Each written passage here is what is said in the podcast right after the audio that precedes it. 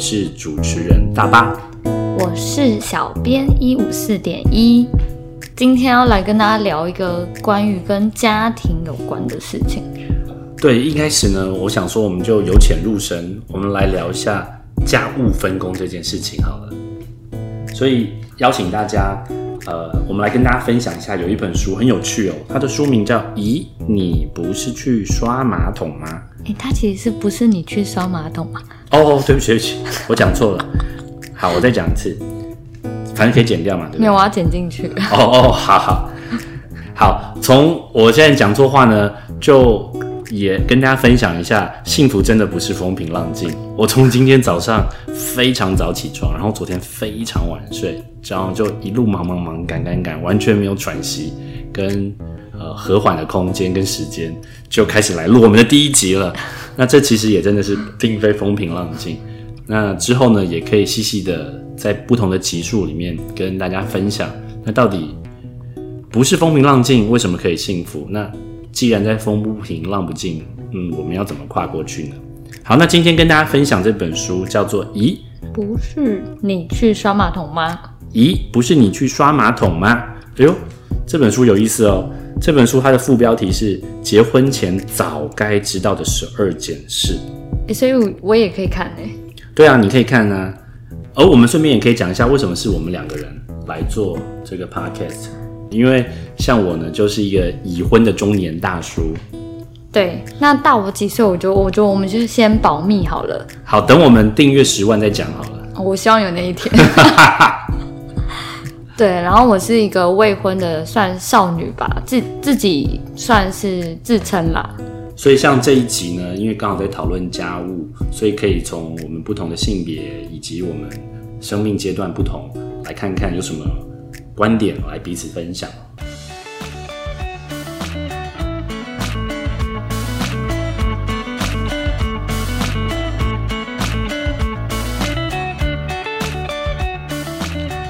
哎，可以问一下，就是今天大巴早上到底做了哪些家事？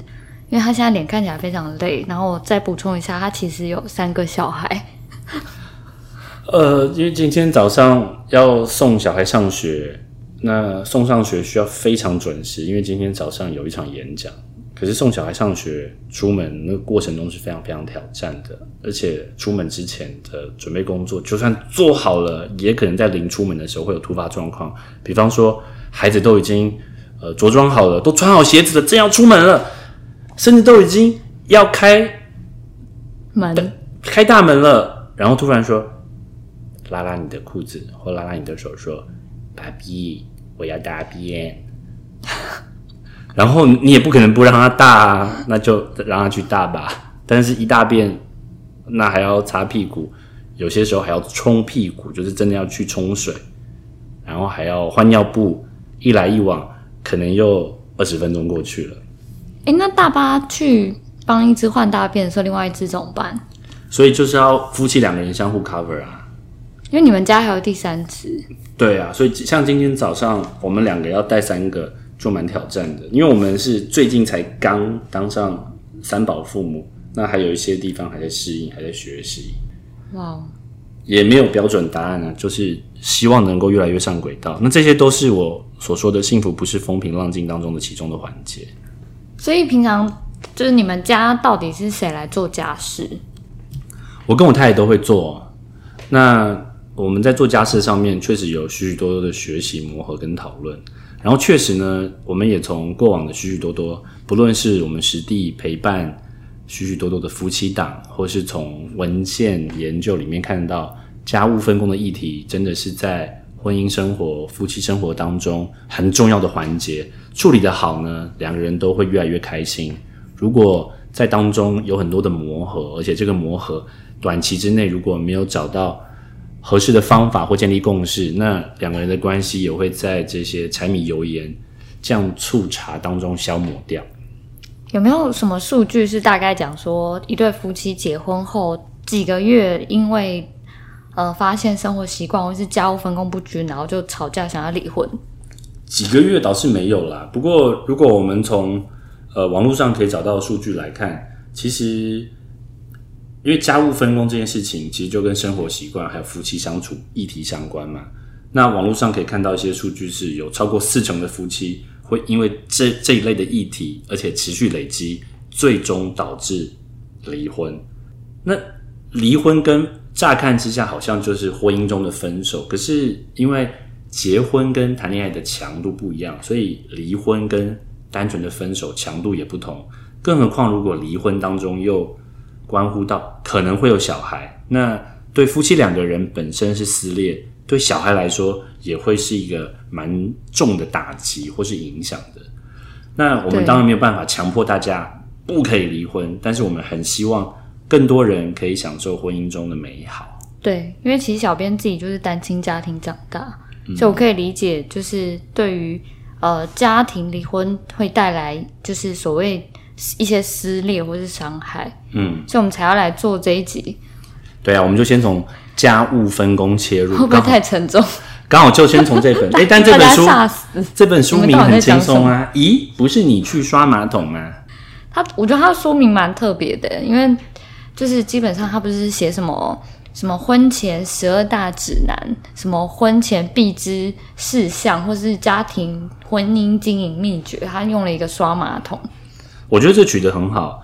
呃，这个刷马桶，其实各位朋友真的可以想想看，我们自己真的有刷马桶吗？或是家里的马桶上一次是什么时候刷？是谁刷呢？因为马桶这件事情，可能不像我们，不是我们第一时间会想到的家事啊。来对，那小编你讲讲看，你平常想到的家事可能会有什么？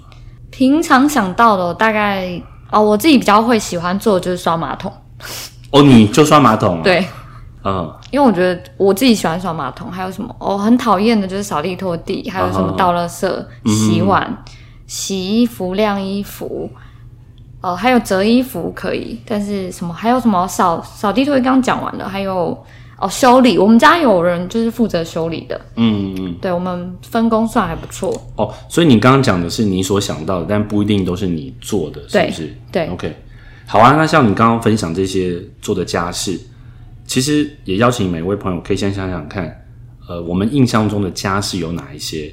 那其实到底家务怎么分工是非常非常值得和另一半讨论。如果还没有结婚，跟另一半讨讨论是非常非常好的时机，因为先讲清楚就建立共识。那如果已经结婚了，也放心，千万不要觉得来不及了。各位啊，亡羊补牢，犹未晚矣。听完今天这一集，用这些方法去讨论，希望能够为你们的婚姻关系增加更多的养分跟和谐。不会吵架，哦，吵架也没有关系啊 听完这，一集然后就大吵，就是吵架也没有关系刷马桶，因为呃，大巴还有另外一个称号叫做吵架王。那这个吵架王其实不是要吵个你死我活，是希望能够让大家在有架构跟有方法的情况下，能够越吵越健康。我们之后也会有集数来讨论吵架这件事情。那大巴平常自己都做哪一些？家事吗？对啊，我平常做家事哦，比方说像买菜啊，因为有时候哦对，也要买菜有时候我下班回家的路上会问说，今天需不需要买什么菜回家？然后呃，我我们家有时候会开火，那开火的话就是我跟我太太都会开火。那当然我太太开火开的比我多，然后我一定会洗碗，倒垃圾也在我这边，洗衣服、收衣服、晾衣服，就是我跟我太太相互轮流。那扫地拖地方面，我比较少拖地，然后我比较常吸地，因为我觉得吸地比较容易。那像拖地的话，因为还有湿的，所以会比较麻烦。嗯，我想想看还有什么哦，最多就是照顾小孩啊，照顾。陪小孩玩啊，或接送小孩，还有记账管账。哦，记账，嗯，这也蛮重要的。对我现在想到大概是这些哦，还有修理一些东西哦，修理。修缮家里的东西。但这其实就是我发现单身跟已婚就不一样，因为像我们单身就是都自己做，然后像有些像对于我来说记账很困难，我就不做。哦，哎，我觉得你这个切入点很好，哎，就是倘若我们刚才在我们所有限的联想里面想到这些家事，有一些你因为你不想做或不喜欢做，你就不做了。像我，我就是不煮饭，所以我就不买菜。嗯，那如果将来真的有一个人，他可以跟你一起 share、一起 cover 这些家务啊，岂不是更好？哦，对啊，当然是希望。所以哦，各位朋友，虽然幸福不是风平浪静，但是讲到底，它还是幸福哦。甜蜜的负担，甜蜜的负担，真的。对啦，至至少大巴他刚刚讲到那些东西，还有人可以帮他一起分担。那我就是自己扫地拖地，然后自己就是洗衣服、折衣服，没有人会帮你弄，那这些都是你倒垃圾。你所做的。那你喜欢做的家事是什么？喜欢哦，嗯，基本上喜欢做家事也没有太多啦，就刚刚讲到的马桶，嗯马桶，然后顶多就折衣服，嗯哼，对，那其他的就是哦，其实我蛮喜欢修理的，可是因为我的身高不足，所以我常常对于修理东西，比如说换灯泡，我都摸不到，所以最后都是由我室友来做。所以我觉得家事一部分还有包含就是自己的限制，因为这个东西我虽然喜欢做，就是我觉得、我觉得修理有些东西我蛮好玩的，可是真的碍于我的限制，就是真的太矮了。我们家明明就有梯子，我还是摸不到，嗯，所以就换另外一个人来做。对，其实这个限制与否，从另外一个角度来看，就是能力跟擅长嘛。这个等一下我们在后面一点点会整合性的一起分享跟归纳，到底怎么样讨论家务分工。那大巴自己喜欢做什么？好，各位观众朋友仔细听喽，我喜欢做的家事就是其 实好沉默。啊，就没有啊，就不讲话、啊。这个我等一下只能剪大概一秒而已，因为不然太长大家会睡着。对，好啊，其实其实我愿意做的家事当中，我后来发现有两件事情是我有喜欢的。哎，等一下，可是上次说没有、哎，对，上次说没有，奇怪，但是变化，但是我认真想想，就是这里面呢，也许他喜欢的成分不是那种哇，我就是超爱的，我主动要去争取，但是至少是我做起来会觉得开心的，就是我不会主动去抢着做，可是如果我做了，我不但不会难受，我还会开心。我想一下，我觉得我以我对大巴的认识，应该是记账、管账，还有呢，还有想想，嗯，应该算顾小孩吧。哦，顾 顾小孩很心情好复杂，有时候很开心，有时候很难受，所以我很难一概而论。我喜欢顾小孩，但我也蛮烦恼顾小孩的。那大巴讲一下，你说是哪两件事情？好，第一个就是喂奶，特别是喂那种小婴儿奶。为什么会短短的一两个礼拜对又浮出这个答案？是因为我是真的本来以前很觉得很辛苦，特别是那种喂夜奶，凌晨两三点，然后半夜睡到一半正熟正酣睡的时候，被婴儿的哭声吵醒。对啊，哇，特别是现在天气越来越冷，要离开被窝，那个是很难的挑战。没错，但是后来我回想起，我在喂我的，我现在两个孩子大了，那他们以前小很小很小的时候，也是会喝夜奶那个阶段，就看到他们满足的笑容，然后渐渐的熟睡。喂夜奶以前觉得很困难，也蛮挑战的，但后来发现孩子喝完奶奶之后，满足的笑容，然后沉沉睡去，就觉得哇，很有成就感，也很满足。特别是因为看到孩子的需要得到了回应，所以就开始喜欢上喂小朋友奶奶。然后另外一件事情是最近的，就是我还蛮享受吸地板，因为我们最近趁着双十一买了一个新的一台新的无线吸尘器，好强哦。然后那个吸尘器就真的很方便，因为我们本来是用的有线的。其实我本来也不讨厌吸地板，但是直到用了这台新的无线吸尘器，就觉得哇，吸地板真的是很自由自在。所以我现在呢，其实在家里面，我就会趁着我先吃完晚饭，但孩子可能还在吃，那中间可能有十几分钟的时间落差，我就会自己在那边吸地板。所以大巴其实是时间管理大师，哦，时间管理大师是一定要的啊，因为我现在身边有四个深爱的女人，有一点太多哎、老婆跟三个哦宝贝。要讲清楚啦。观众会误会，我想说不是幸福总监，然后就他说我是 因为我三个孩子都是女生，所以四个女生，四个女人在我的生命当中，好幸福。真的很幸福。所以大巴是其实虽然没有那么多爱做的家事，但你愿意为了你爱的家人去做你不爱的事情。我自己是真的不会主动去做很多很多的家事，但是现在真的会做很多家事，那就真的是因为爱。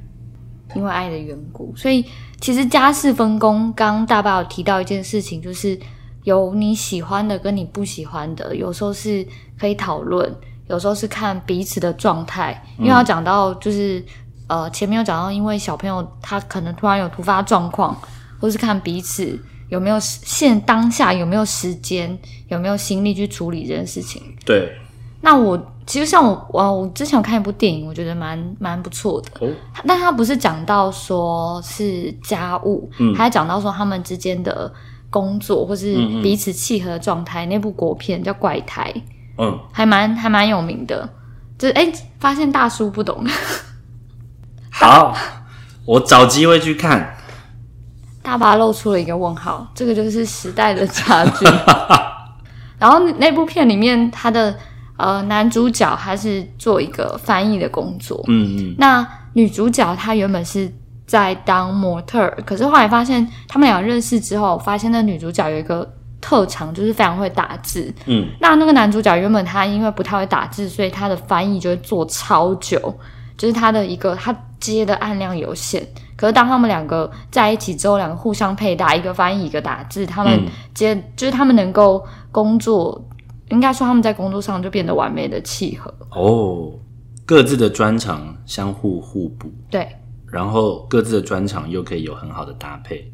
对，对，其实家务分工有的时候也是这样子，所以接下来我们确实是可以从好几个观点来讨论看看，那到底在家庭当中要怎么样来讨论家务分工？呃，在家庭中，两个人甚至包含好几个家人，因为可能还有孩子，我们到底要怎么样来讨论家务分工？所以我就摘要一下这本书其中一部分关于家务分工的观点。其实，在五六年前，我就办过一场系列性的讲座，其中一个叫做“谁看电视，谁做家事”。那个讲题就是要讨论到底要怎么分配家务。那当时我就从跟许许多多夫妻相处、陪伴他们的过程，还有从许多的文献资料里面，我归纳出几个项目、几个观点来讨论。那刚好，呃，最近看到这本书，现在这本，咦，不是你去刷马桶吗？我觉得这当中有许许多多的观点是很呼应的。那我就直接先用这本书的观点来摘要。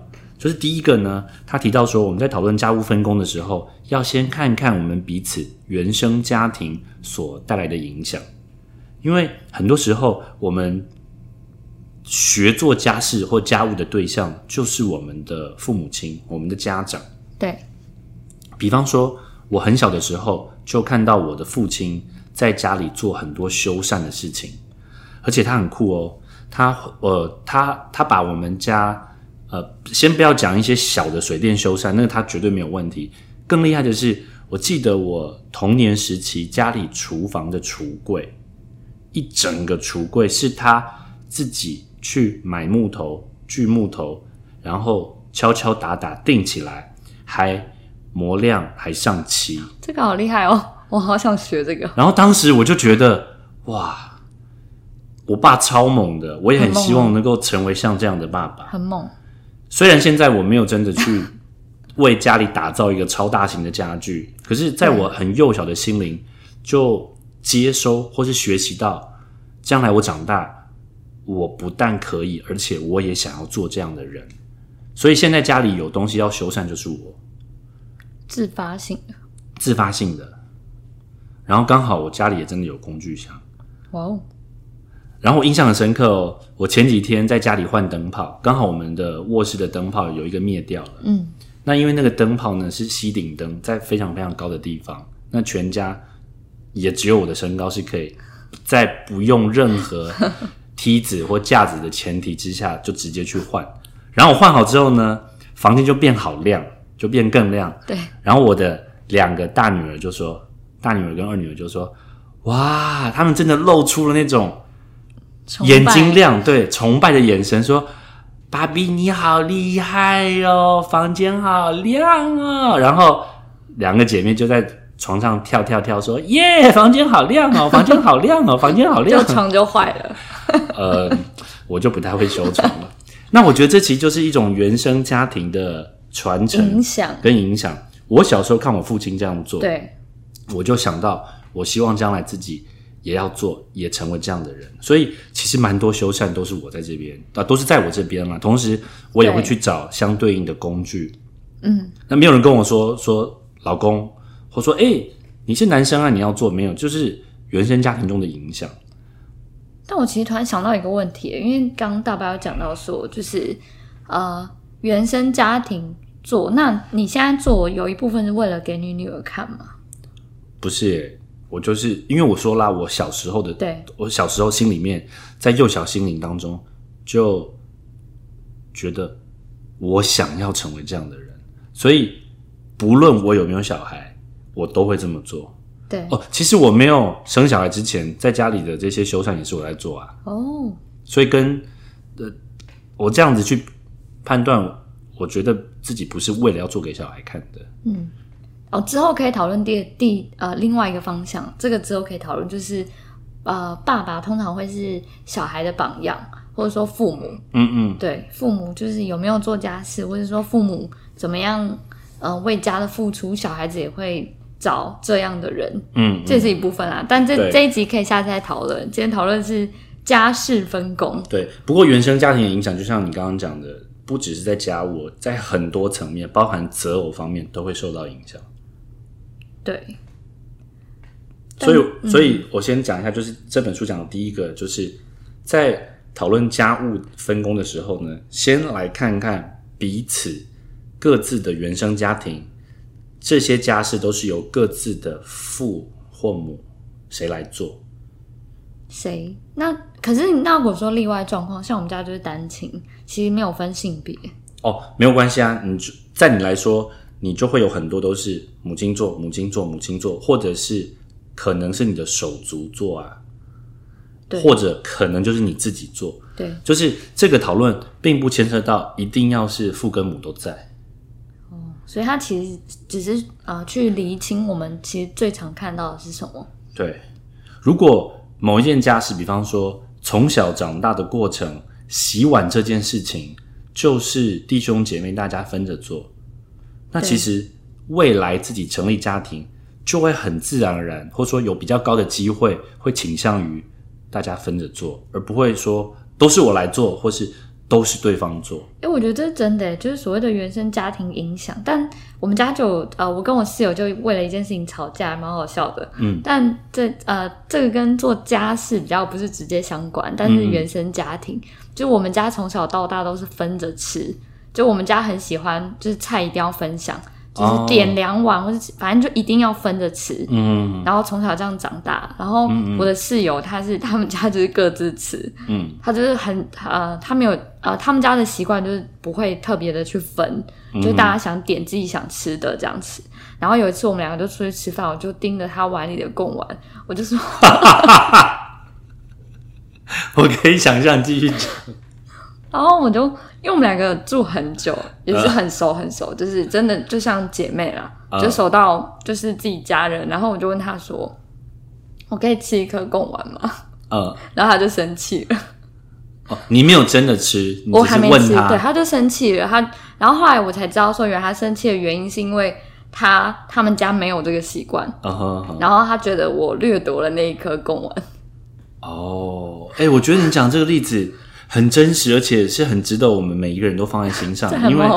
这你讲这件事情虽然跟家务没有直接的关联，但是不止呼应了我们讨论的第一个观点——原生家庭，而且可以衍生性的去看看界限这个概念，就是在你的原生家庭，对你们的界限是共享。对但是在你室友的家庭，界限就是非常明确，对。每一个人有一份自己的餐点，对。所以这并没有对错哦。那你讲这个事情，我相信也会发生在某一些家庭当中，比方说老公的家庭，他的原生家庭可能就是喜欢共享、喜欢分食啊，对，但是老婆的家庭可能就是各自吃，有可能。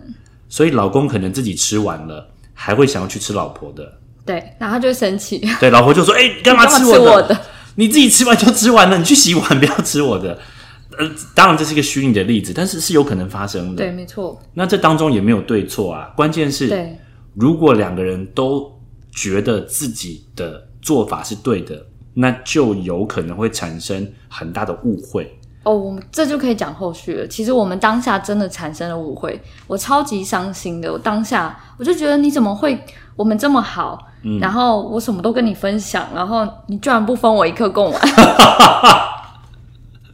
我都我订了披萨也给你吃，然后我吃的面线也给你尝，但是只不过是一颗贡丸，一颗贡丸加一颗贡丸面面店加十块，你也不愿意分我。对，这种心情的。对，但是还蛮好笑的，因为。可是他当下他也很伤心，因为他他的伤心的点是我只有两颗，你为什么要拿走我的一颗？他认为你吃掉一半了。对，可是那个是在于他的习惯，其实那根本就无关供完它的价值，它的价钱到底多少根本就无关。嗯。可是后来我们也和好了，后来有一个过程还蛮好笑，就是有一次呃我们一起吃饭，然后那天我妈刚好一起，然后他就看我妈跟我吃饭，他就说我终于可以理解你为什么会这样。哎，你讲这个真的有很多的人在结婚后，因为跟另一半的原生家庭相处，或是陪着另一半跟另一半的原生家庭相处，才恍然大悟某些事情。哦，原来是这样啊！对，我终于懂了。因为我妈那一天，她就是因为我已经这么大了，我妈还是喜欢，就是拿她那个她的，就是一定要跟我分享她的食物，而且一定要喂我吃，然后。然后我当下我也是很惊慌，可是我就说妈等一下，但我朋友看到说嗯我知道为什么了，嗯，但其实这个误会也因为了解所以就解开，因为我就知道哦原来他是因为他的他其实不是讨厌我，他也不是觉得那个东西他跟我计较，他只是纯粹他们家习惯是这样，可是我当下可能是踩了他的习惯这件事情，嗯。对他当下可能也是踩我们彼此踩我们不行就是。习惯的这这个东西，所以才会当下造成那个误会跟冲突。嗯，但还好解开了，我觉得蛮特别的经历。对啊，相互了解彼此的差异，也尊重这个差异，我觉得是很重要的。你这样讲，我想到另外例子。我知道有对夫妻，他们会因为出门拜访亲友时，太太会提说，我们就带个伴手礼小礼物，但老公不愿意，然后最后呢，吵到不可开交，就不出门了。这么严重？对，但是后来呢，这个太太因为在过年期间跟夫家、跟老公家有比较密集的相处，她才理解。因为太太本来会有点不能理解，或是心里面感到难受的是啊，我难道是嫁给了一个小气鬼吗？我难道是跟一个吝啬的人结婚吗？为什么去拜访亲友带个伴手礼都不愿意呢？会很错愕，因为太太自己的原生家庭就是。呃，很周到，很注重这些礼节。对，那重点不是价格，是带一个小的礼物也好，去表达心意、表达关怀，也表达分享的意思。但是过年的期间呢，跟夫家相处，恍然大悟，因为夫家呢是很有地位的，很有影响力的。然后逢年过节是大家送礼物给他们。对哦，所以他们是收礼物的。对，夫家是习惯收礼物。啊。确实也很少送礼物，所以这其实也没有对错，就是从小成长的环境、原生家庭的差异带来不同的影响。所以真的需要沟通，因为像我跟我，可是我觉得沟通这件事情也也蛮好笑，因为我们家也发生一件很好笑的事情。嗯，对，就我跟哦，我有很多，我讲一下，我其实有很多室友，对，然后都是很熟的人，所以我们住在一起，彼此就真的像家人一样。然后呃，前几次我们。呃，我跟一个新室友，我们刚刚一起住，然后就发生，因为我们是睡上下铺，嗯嗯，然后基本上睡眠时间互相影响，嗯嗯，然后还有，例如说大家睡觉习惯开灯、关灯啊，哦，那还有电风扇，然后我们那次就为了电风扇吵架，因为我睡我我睡下铺，然后我的室友睡上铺，可是他很热，电风扇吹不到他，嗯，他就开了一台很大声的电风扇，嗯。可是那一台电风扇，它的震动会影响到整个床，然后震到我没有办法睡觉。嗯，所以当它开的瞬间，我就立刻起床，然后跟他说：“你可以关掉吗？” 完全没办法睡，因为我当时好不容易入睡，然后就听到那个声音被震醒，然后他当下也很生气，他就说。他就说：“我不过想吹电风扇，那你这样就是都只有你吹得到，可是我吹不到啊。”嗯，所以我们是不是可以就是直接换换位置？例如说，你换到上铺。对，然后我当下我就有一点有一点也是有一点觉得说，哎，为什么要这么复杂？我其实我买个电风扇就可以解决了。嗯，但我觉得这后来我自己去分析这个过程，我就想到，其实他在表达是他的需要、他的需求，嗯，就是他为什么问题而困扰。那我的问题，呃，我也表达了我的需求是我不想要被这个震动。后来呢，但是因为换床真的很麻烦，嗯，就是上下铺要交换也是一件麻烦的事情，所以后来我们就是解决之道，就是直接再买一个小的电风扇，而且不会震动的。到上呃让它在上铺可以吹到，对你又不会被震动影响。对，然后就解决了。然后那这件事情其实后来我们他呃当下他其实也没有说一定要买，他一部分是他觉得想要呃存一点钱，他觉得这个东西不是一定必要。嗯可是后来我隔天就去买这件这个东西，我愿意送给他当做礼物，哦，因为我觉得如果是一个东西可以解决我们相处上的问题，我愿意去做。跟这件事情它也不影响到我的生活，我觉得这个钱就花的值得。嗯，我觉得你讲到一个非常非常喜欢的观点，就是有些钱重点不在于花那个钱，而是它背后蕴含的价值。对花了这个钱，但却创造更好的关系，让你的室友睡得更舒服，你也睡得更安稳，然后你们的关系又更和谐。哇，那这个电风扇太划算了。对所以大家记得哦，在家务分工的最后面，我会稍微讲到一下，就是有些短期内还没有办法得到很完美处理的，可以怎么做？提醒我要讲，哪一个时候？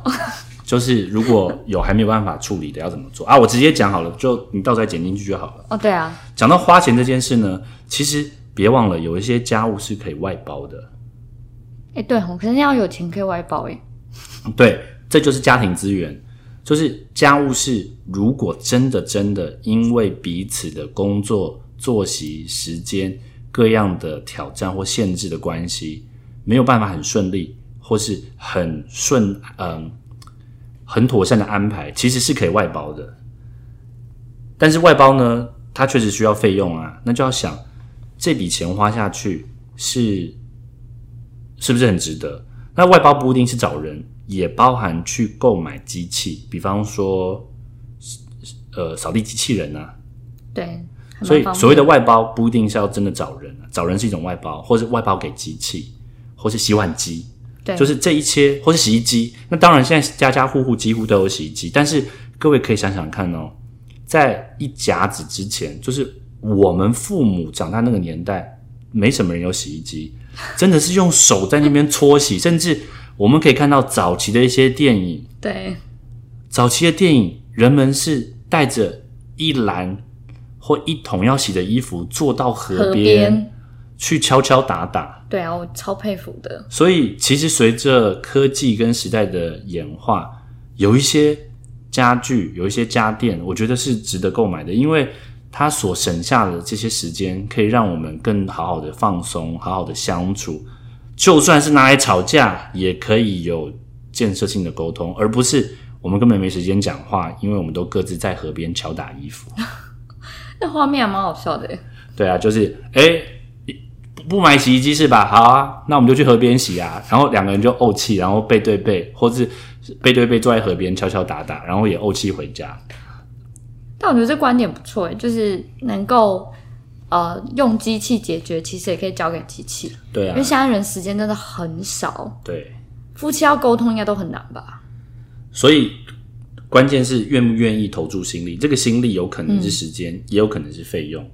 但是如果我们评估我们投注下去的所换来的、所得到的，为我们的关系可以创造更大的价值，不论是夫妻有更多的时间相处，或是我们可以跟孩子有更多的快乐时光，哇，那那个是孩子长大之后，我用千金万银都换不回来的。对，但还有一个问题就是，如果真的是花钱没有办法解决的，因为呃，像大巴刚刚提到的洗碗机、洗衣机，甚至烘衣机、扫地机器人，嗯那些都是花钱可以解决的。对但是如果有些家庭，他就是例如他没有这个资源买，或是说呃这个东西他们的问题根本就不是花钱可以解决的，要怎么办？嗯其实我刚刚本来讲花钱或是外包这个事情，想要放到最后面讲，是因为呃，我们会先讲四个这本书的观点嘛。对那第一个观点就是刚刚讲原生家庭的影响，对所以我们先拉回来。第一个，我们真的要先看看彼此的原生家庭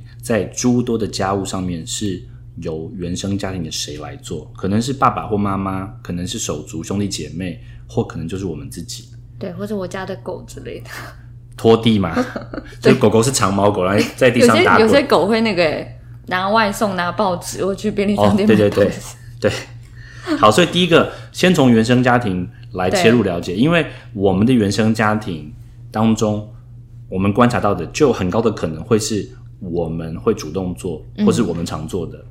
然后第二个观点呢，是除了要探讨了解彼此原生家庭在家务分工的状况，还有另外就是去思考一下，我们有没有受到一些社会价值观的影响。比方说，可能可能有些人就会觉得，诶，喂小孩是不是比较是妈妈的事？嗯，当然，亲喂就直接从乳房哺乳，亲喂一定要得要是妈妈，对啊，这没有办法，这这是没有办法的。可取代。但是如果是平喂呢，对或者是直接泡配方奶呢，就是有一些事情可能本质上就真的需要特定的人来做，可是一定有替代方案的。那我们会不会因为社会的价值观而把自己绑住了？那当然，现在随着呃两性关系、性别平权的议题，可以看到这样的观念在渐渐的消退当中。对可是我们还是要特别留意，比方说会不会就觉得说，呃，女生一定要做饭，对，女生一定要做饭，或是会不会觉得比较出众的一定是男生做？做这倒不一定哦，这倒不一定。然后第三个观点呢，就是来讨论两个人来讨论看看自己哪些是擅长的。诶那我要问一下，嗯，擅长跟喜欢是一样的吗？不可以一样，也可以不一样。比方说，我可能很喜欢吸地板，对，我是真的很喜欢吸哦，但是搞不好我吸的很差、啊，搞不好我就只我就只吸 大巴吸完，太太过来，太太过来的时候再吸一次，说：“哎、为什么地上还是灰灰的你刚好吸吗？？” 就是喜欢跟做的好不好是两件事。嗯，可以又喜欢又好，或是可以做的很好，可是心里面却满腹抱怨，对都不喜欢。所以这边单纯先讲哦，就是先讲呃擅长的，擅长就是能力啦，，OK，而不是喜欢与否。对那为什么先讲能力呢？能力的原因是因为我们这件事情做得好，那其实以经济学上的这叫怎么讲？经济学上讲专业分工。嗯，如果某一个家务，比方说扫地拖地，对我很不管我喜不喜欢，但是因为我很会做，所以我可能做三十分钟就做完了。但是如果我是一个很不会做的，我需要做三个小时。对那为什么不让那个很会做的人花三十分钟，或是让大家都做自己很擅长的事情？对那因为大家都做自己很擅长的事情，所以所有家务所投注的时间加总就会更有效率，也会更减少。少那省下来时间，不论是要放松，是要相处，划手机都可以。去约会，所以第三个观点呢，就是来讨论看看，所以可以把所有的家事都列出来，然后来勾选看看哪一些在我的原生家庭是谁做的，那在我自己的价值观里面有没有受到社会氛围的影响？呃，觉得哪一些应该是谁来做？那第三个栏位呢，就是来勾勾看这件事情我擅不擅长。所以呃，听众朋友们可以在我们的下方索取家事解释讨论表，因为这张其实大概就涵盖了所大部分所有的啊，就可以用这个来讨论，不用再自己做表格。对，不敢、不敢说挂呃，不敢说完全没有遗漏，但是其实对这是一个很好的讨论的开始。对然后前面讲了三个观点嘛，第四个观点呢，就是要讲各自的意愿性，就刚刚讲到喜不喜欢啦，对，喜不喜欢或愿不愿意。对那为什么这放最后讲呢？因为这其实是前面这些比较有道理的分配之后，最关键的还是看，因为其实意愿是优先于能力的。对能力再强，可是如果做的不开心，久了呢，心里面也会有累积这些愤恨啊、不平不平衡。那如果愿意做，可是做不好，可是因为愿意做，所以可以透过一次又一次的做，一次又一次的操练练习，会越来越顺。所以这个表，如果大家拿到之后呢，就可以从好几个栏位去勾选。第一个是原生家庭的分工状况，对去写一下这件事情在我小时候成长的环境是谁来做。然后第二个呢，就可以勾选的是，那这件事情我自己的价值观，我觉得由谁来做比较适合？可能是我，可能是另一半，对，或是也可以写我们就是一起 share 都可以。第三个呢，就是来勾选一下，那这件事情我自己擅不擅长？嗯。第四个就是勾选，那这件事情我愿不愿意做？嗯，所以其实两个人都各自写好这个表，然后两个人在一起讨论，那家务分工的轮廓跟脉络就渐渐鲜明了。那如果有一些是两个人既不擅长，然后也都不喜欢，好好，这就是我刚刚讲为什么要讲外包的事情。，对第一个可以考虑就是外包，对既不擅长又没有意愿不，也不喜欢。那第一个就是外包给其他人，或是外包给机器。然后我知道有一些家务像，呃膳食的家务，就是请人来家里做饭，哦，或者就单纯是请人来家里做家事，比方说呃清洁环境啦，然后收衣服、折衣服，那那个都是可以按照去看对方谈好的钟点费来计价。对。那这当中，大家当然可以想说，我投入了多少，同时也邀请大家可以想想看，我投入这个之后，我得到的是什么？我得到的是更多省下来时间。对所以我们那个省下来时间，如果可以，如果可以创造更多的呃家庭呃两人的互动跟孩子的互动，那我觉得是很值得的。然后也、也不必强求说我要每一天都外包，因为不一定每一家家家户户都有能力每一天都外包。对啊，也许可以一个礼拜一天或两个礼拜一天，对给彼此一个喘息、和缓的空间或时间，然后两个人或跟孩子们可以好好相处。可能还会有一种情况，就比较实际，例如说，好碗就是在那里，可两个人都不想洗，那就是摆到最后一刻，到底谁去洗？呃，这有另外一个就是，嗯因为像洗碗这件事情啊，有可能它不是一个说哦，那我就一直摆着，然后等呃我要外包的那个对象，他下个礼拜到了再洗。有些事情是需要很及时处理的。对所以这一些就可以是生活习惯，平常讲好。比方说，因为它所所谓那种碗或是所谓的杯子，不一定是一顿饭后，有可能就只是吃个小零食，对或喝个饮料，它不是一个很正式的餐点，那随手就往桌子上一放。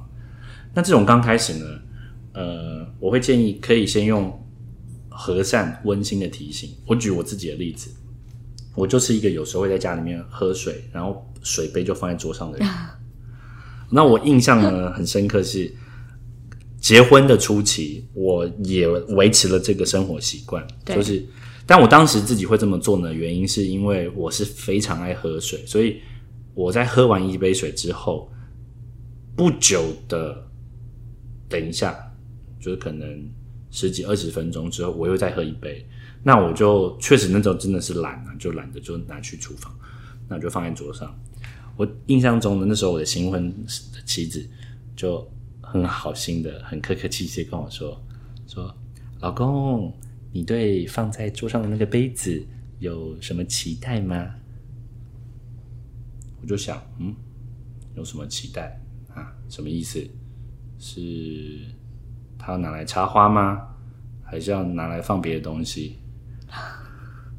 然后我我老婆就说：“不是啦，你是期待这个杯子，它会自己跑去厨房的洗碗槽，然后把自己洗干净，再自己跑到沥水架上面吗对呀？”如果我当时这么说，我就惨了。如果是我就这样回，对啊，你没看过《哈利波特》吗？你说的蛮有道理的。对啊，对啊、我当时我就说：“哦，我懂了，我懂了。”然后我就解释给他听。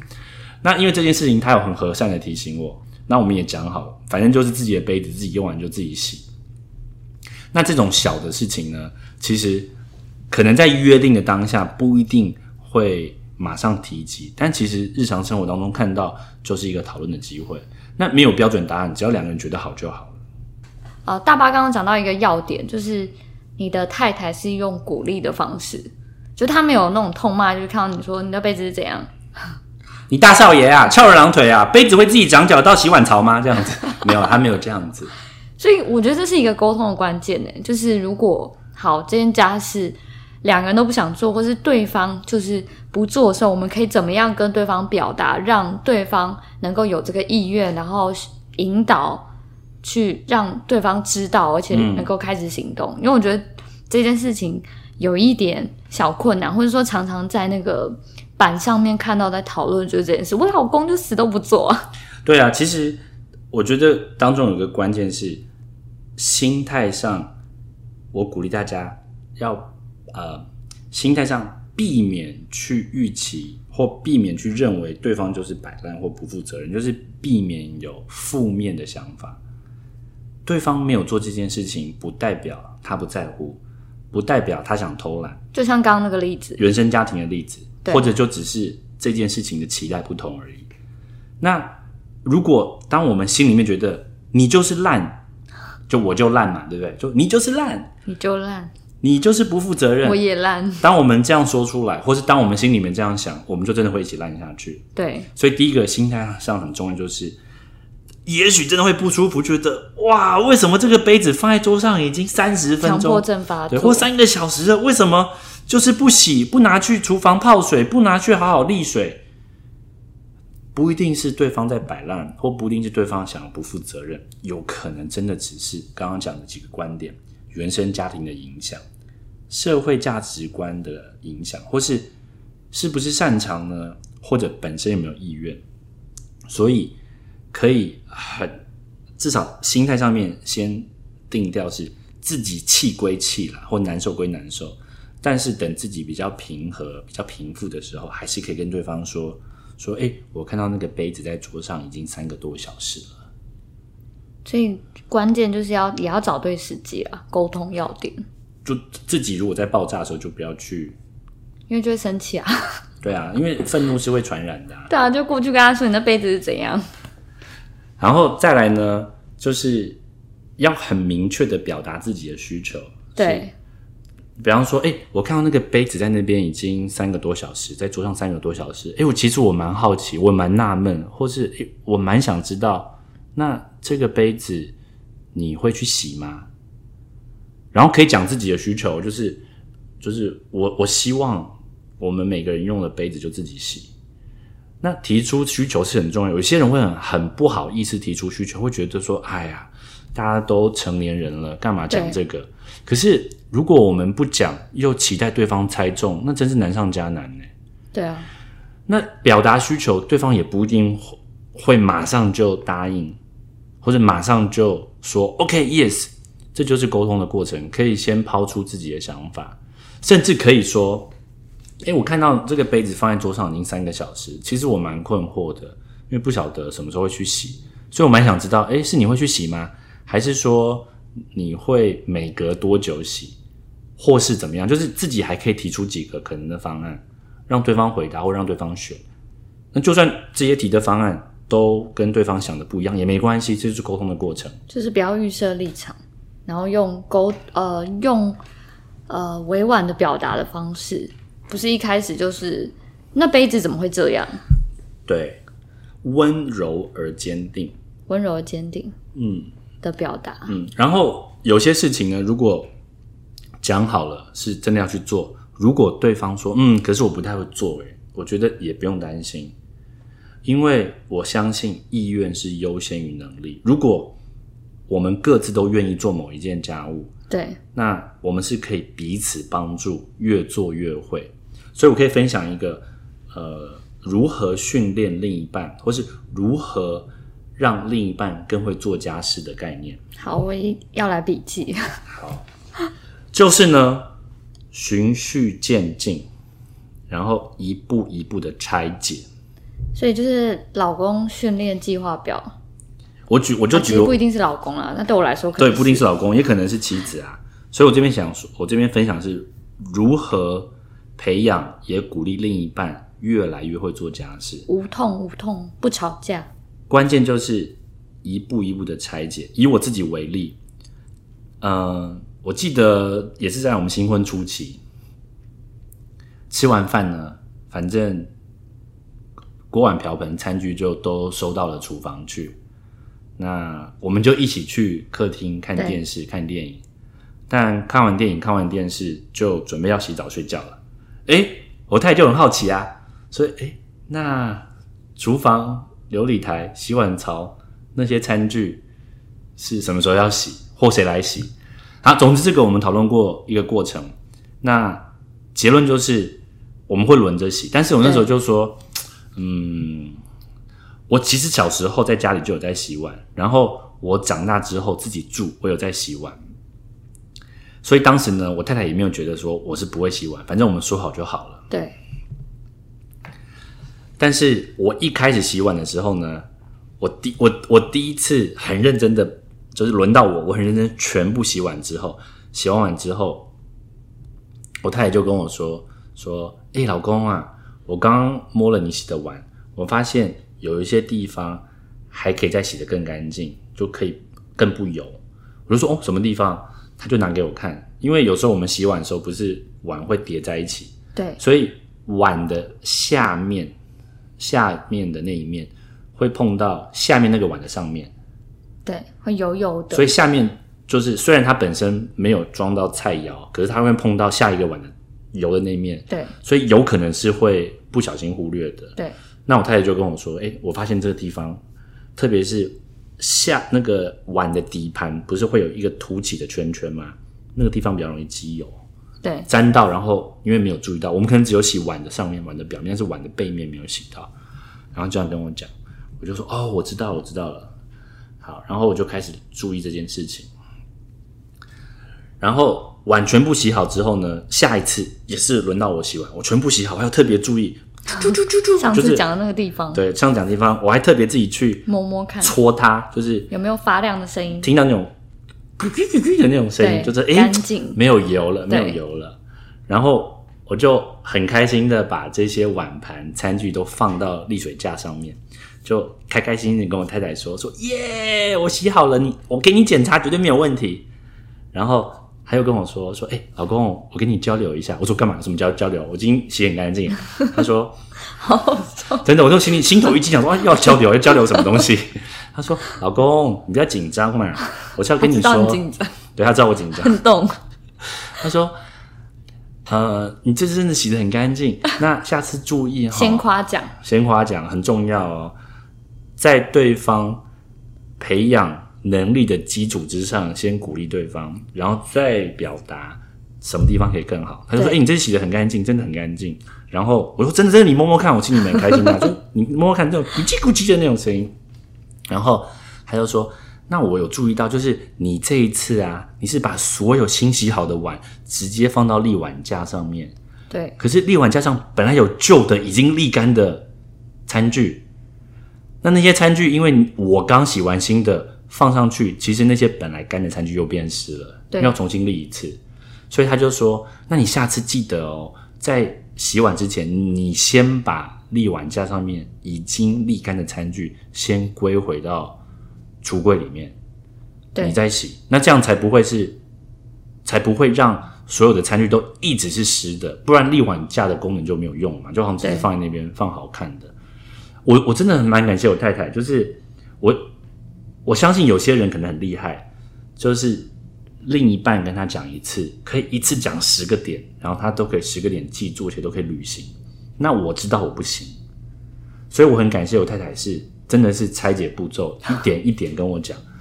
那我觉得这当中真的是要很大的耐心诶，那个耐心就是爱啊，他都他都没有生气耶，嗯、就是应该说啊、呃应该说他当下没有先骂你怎么这样，至少我我没有感受到，我没有感受到怒气，哦 搞不好他有难受。我回家问问看，说：“哎、老婆，你那时候说要跟我交流交流，是不是心里面想要揍我？” 但我太太很温柔啦，我一直觉得她是很温柔的人。好，所以再摘要一下、哦、如何训练或培养另一半做家事。对就是有人会说啊，我就不会做啊。那如果你愿意做的话，或对方愿意做的话，可以相互的把自己的经验分步骤拆解。我讲另外一个例子，有一个老公呢，因为啊、他们双薪家庭，对所以都要在外面上班。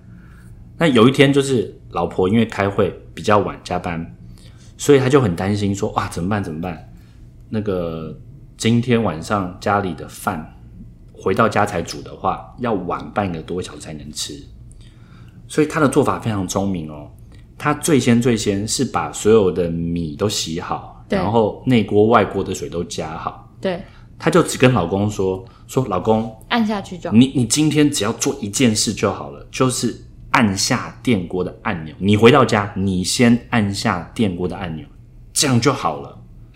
对，老公就按了，然后老婆回到家，哎，刚好饭也好了。那他们是自己买外面的菜来吃。熟食回来，但是就是要缺一个主食。嗯，好，再再隔天呢，她就跟老公说：“哎、我觉得你按那个按钮按的很好。按按钮到底有什么按不好？哎、有些人可能没按到，这个好笑你就弹起来啦。你按钮按的很好。那今天你试试看，你多做一点，就是你按按钮之前，你要插插头，很简单吧？所以你先插插头，再按钮。所以他循序渐进哦。后来花了好几个礼拜的时间，从按钮之前要插插头，插插头之前，整个米的内锅要放到外锅，然后外锅要加多少杯的水，内锅的米跟水要多少的比例，以及米要多少杯，然后米生米放在哪里，就真的是一步一步拆解。我知道有些朋友听到会觉得，哎、很夸张哎，啊，不过就只是用电锅煮个饭煮个米饭，很难吗？很难吗？很难吗？我觉得这就是我们愿不愿意用爱跟耐心来相互帮助。对，因为我们自己很擅长或我们觉得很轻易的事情，不必然代表对我之外的人来说都很好上手。对，所以我也不是把对方当白痴，而是如果对方说：“哎、你把我当白痴啊！”你就一口气跟我讲就好了。好，那如果对方觉得要一口气讲，就一口气也讲，可以。也 OK。其实这真的没有标准答案，而是两个人能不能找到一个共识。对，那如果我们用这样子的耐心，那么细致的去彼此陪伴、彼此造就、彼此分享，而且又出于善意，又也真的投入时间心力，那我相信两个人是真真正正的可以在这些家务事上找到比昨天更合适的分配方法，也可以形成比上个月、比去年更和乐的家庭生活。就是两个人愿意为彼此，然后好好的，我觉得这是赞美的力量哎，就是用在赞美赞美的言语里面去造就彼此。嗯，因为刚刚大白我分享到一个关键，就是他就是不是用那种呃沟通语言，是你怎么都这样，责怪型的、对，你怎么会这样？算账型的，对，会先了解彼此这件事情发生的原因，然后再来用鼓励的方式去赞美彼此去做。然后也很明确表达自己的需需要需要。是什么，所以才能够让两个人，我觉得我觉得很妙诶，这关系是呃，不管你会或不会，只要你愿意，我也乐意把我会的跟你分享。而且说真的，当两个人都越来越会，那我们整体的家庭生活就会越来越轻松啊。如果我某一件家务觉得我很会，我超强，我世界第一，然后觉得另一半很逊啊，很弱啊，猪队友，对，那如果我一直用猪队友的眼光去看对方，那我就要一直跟猪队友相处。对，这其实最常见就是育儿，因为很多时候。嗯，妈妈在怀孕的时候就是妈妈了，可是爸爸可能要等到小朋友出生后，才能够真的接触到这个小孩。嗯，所以爸爸相对一定比较不熟悉。嗯可是很多妈妈就看到自己的呃另一半不会，他就说我来，嗯嗯。然后导致以后这件事情都是他来了。哦，其实这还是关乎到，如果妈妈本身都很乐意，也没有任何难受，或是在客观的资源，不管是时间啊、体力都 OK，就是意愿跟能力跟资源都 OK，那也许这就是两个人的相处模式。但是，如果真的有需要，不论是突发性的或就长期性的累积，哇，真的好累，吃不消，也也一定要讲，一定要表达。嗯，因为如果自己委屈久了，对自己不好，对跟另一半的关系也有伤害，然后包含育儿本身，我相信孩子也可以感受到，不不论是妈妈或爸爸的这些累积的或压抑的难受，对于亲子关系也会有一些影响。诶，所以我们要做结尾，对不对？好，好，那我简单的分享一下，也摘要一下，我们今天从家务事情来切入来讨论。那到底要怎么样讨论家务呢？有几个观点，第一个就是原生家庭的影响，第二个是社会价值观的期待，第三个是我们各自擅长与否，第四个是我们各自是否愿意或是喜欢。那等。这四个点就是每一个家务都从这四个点去讨论之后，其实很容易就开始分配出来。对，但一定还是有些分配不了或不好分配的。那刚刚提到几个，第一个呢就是外包，外包给他人或外包给机器。对，但有些外包不了，就还是要彼此分担。那那个彼此分担的时候，就需要来相互的培养。那刚刚讲说如何培养另一半越来越会做家事，记得用善意的出发点，同时也用鼓励的角度，而且是一步一步循序渐进的。我很厉害，不代表我喜欢做，所以我真的需要，亲爱的，我要，我需要你跟我一起去一起分担啊！不行啊，我不会做啊，那你愿意吗？哎呀，不行啊，我不会做，那你愿意吗？关键是意愿，而不是能力，因为能力可以渐渐培养起来。对那这个渐渐培养，千万千万要记得，如果一口气一股脑把所有会的都倒给对方，对方也不一定能够吸收得了。反倒是如果我真的比较会，何不如用我的经验去把它拆解成几个中型或小型的步骤，然后邀请对方一步一步的做起来。那等到对方也会做了，或是对方也培养了我会做了某一个家务，其实。我们都会越来越上手，以家庭为整体的单位，我们也会越来越轻松。那这些呢，不论是否结婚呢，现在沟通都是个好时机。没有结婚，现在沟通太棒了。那已经结婚了，可以就现在手头上正在分配，或是觉得在呃做家务上面比较辛苦的环节，可以讨论。其实这个过程当中，因为也牵涉到。我们的价值观或原生家庭的影响，所以也是更多的认识自己跟彼此。我觉得这是一个很好的机会，所以也邀请各位朋友可以把握机会，在听完今天这一集之后，可以好好的和另一半或是将来的另一半来讨论家务事怎么分配。大家记得要订阅我们的频道，还有来我们的粉砖留言哦。拜拜，拜拜。